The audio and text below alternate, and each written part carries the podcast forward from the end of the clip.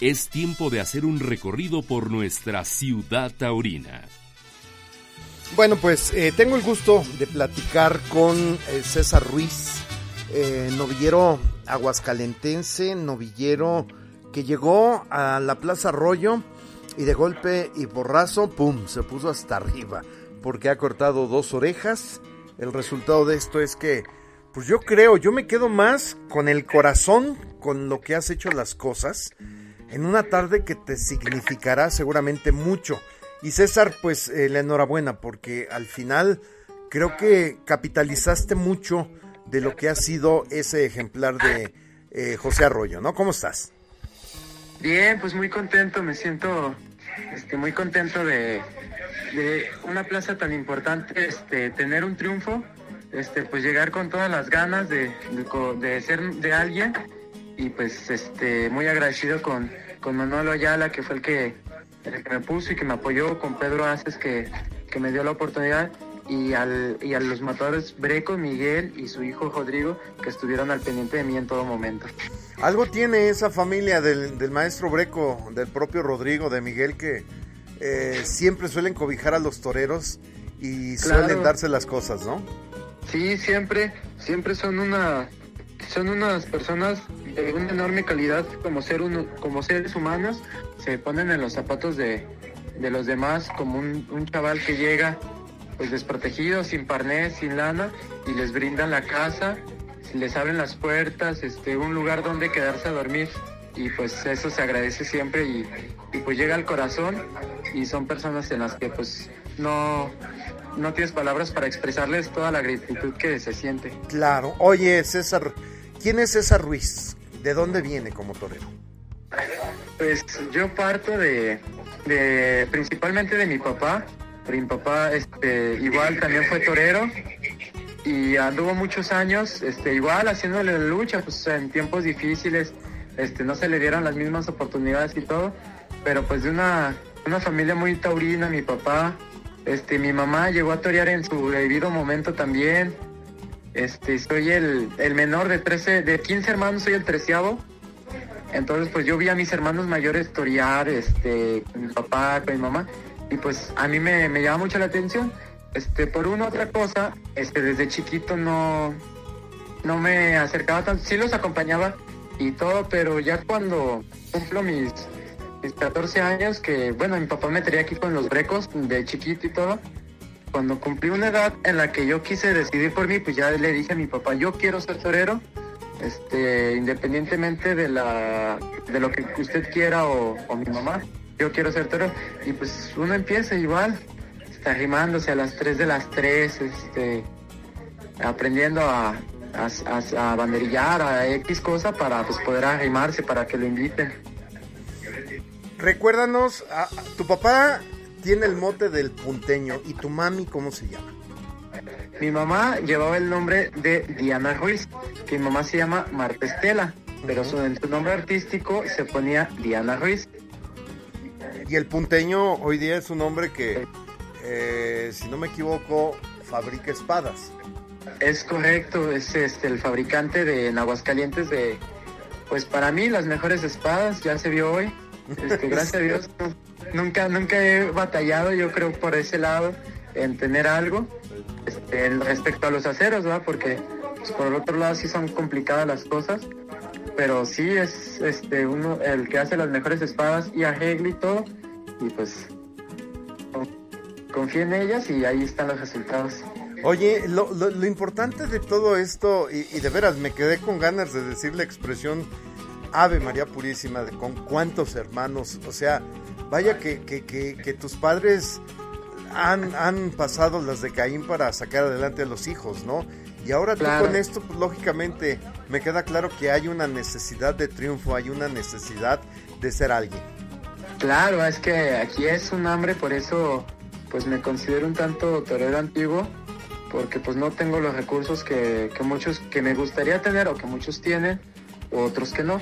Pero pues yo quisiera, este, pues trato de jugármela cuando salgo para que reconozcan, que se acuerden de mi nombre, que se acuerden quién es ese juez y pues de las ganas que, que tengo de, de ser alguien. Fíjate que me ganaste el concepto, te iba a preguntar ese tema. O sea, hoy con ese traje que eh, entiendo te prestaron, eh, no sé si por el corte del traje y más lo que es tu expresión como torero, da esa sensación de un toreo antiguo, ¿no? Sí, sí, principalmente es lo que yo quiero lograr, un este, revivir lo que es eh, la fiesta de oro y torear como, como las grandes figuras de antiguo, porque en la actualidad se torea muy bonito, a mí me encantan todos los toreros, todos los toreros que la juegan y todos torean muy bien, pero a mí me gusta darle este sabor a antiguo. ¿Y hoy, hoy qué tanto pudiste demostrar? Pues este, yo pienso que estuve bien y todo, pero me faltó, yo siento que pude dar más. Este, ahorita pues llegué apenas en, tuve problemas familiares allí en, en casa, entonces pues no me pude dedicar de, de 100% a, a este compromiso, entonces me faltó por ahí luego este poquito la condición y varias cosillas pues, que tengo que pulir. Pero pues es como todo soy este alguien nuevo. De hecho no he toreado mucho y pues trato de siempre dar lo mejor de mí y pues si cada día puedo aprender algo y en otra ocasión que me presente darlo pues lo voy a hacer ¿Estás de acuerdo que entonces hay que meterle a la preparación física? Llegó un momento que te ahogabas. Por un lado, digo, también atribuido un poco a la altura de la Ciudad de México. Y la otra, digo, hay momentos cuando te abres de capa y toreas a la Verónica encorvado y, y embarcando los toros y plantado y, empujando a los toros hasta afuera. Sí, pues este, me, gusta quedarme plantado en la arena, este, y pues este, acostarme, bueno, un tanto encorvadito en el toreo, pues porque lo siento, siento el, el, el toro, y es lo que, lo que me gusta. Una vez platicaba con un amigo, un, futbolista, y yo le explicaba que la sensación que él siente al meter un gol, del último cualquier gol, yo, yo es la sensación que siento en cada pase que doy, cada vez que el toro me pasa cerca. Claro. Claro. Pues, esa es mi emoción. Faltan, pues yo entiendo que pues todavía estoy muy muy verde y tengo muchos muchas cosas que arreglar, pero principalmente pues no quiero cambiar mi estilo, quiero conservarlo, pero este igualmente torear más para estar más preparado. Oye, y que definitivamente por la amistad que tienes con Miguel Cepeda, el Breco, con sus hijos, por supuesto por ahí eh, debe de aparecer Rafael Gil, Rafaelillo, pues ellos son los herederos de esa generación que, que, que, son los últimos románticos de la fiesta. Digo, desafortunadamente, pues se fue el maestro Rodolfo Rodríguez el Pana. Claro, y el, y el Pana llevaba mucha relación con, con el que ahorita actualmente me maneja, que es Manolo Ayala.